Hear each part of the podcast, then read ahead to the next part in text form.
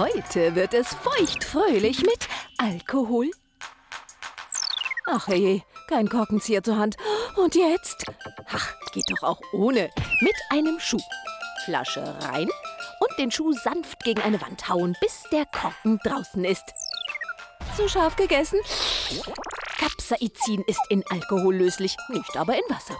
Wenn Sie es also mal mit den Chilis oder dem Cayennepfeffer übertrieben haben, schnell einen Schuss Wodka hinterher. Nastarovje.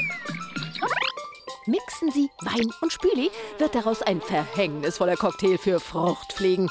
Wein lockt sie an, Spüli senkt die Oberflächenspannung, die kleine Nervensägen ertränken.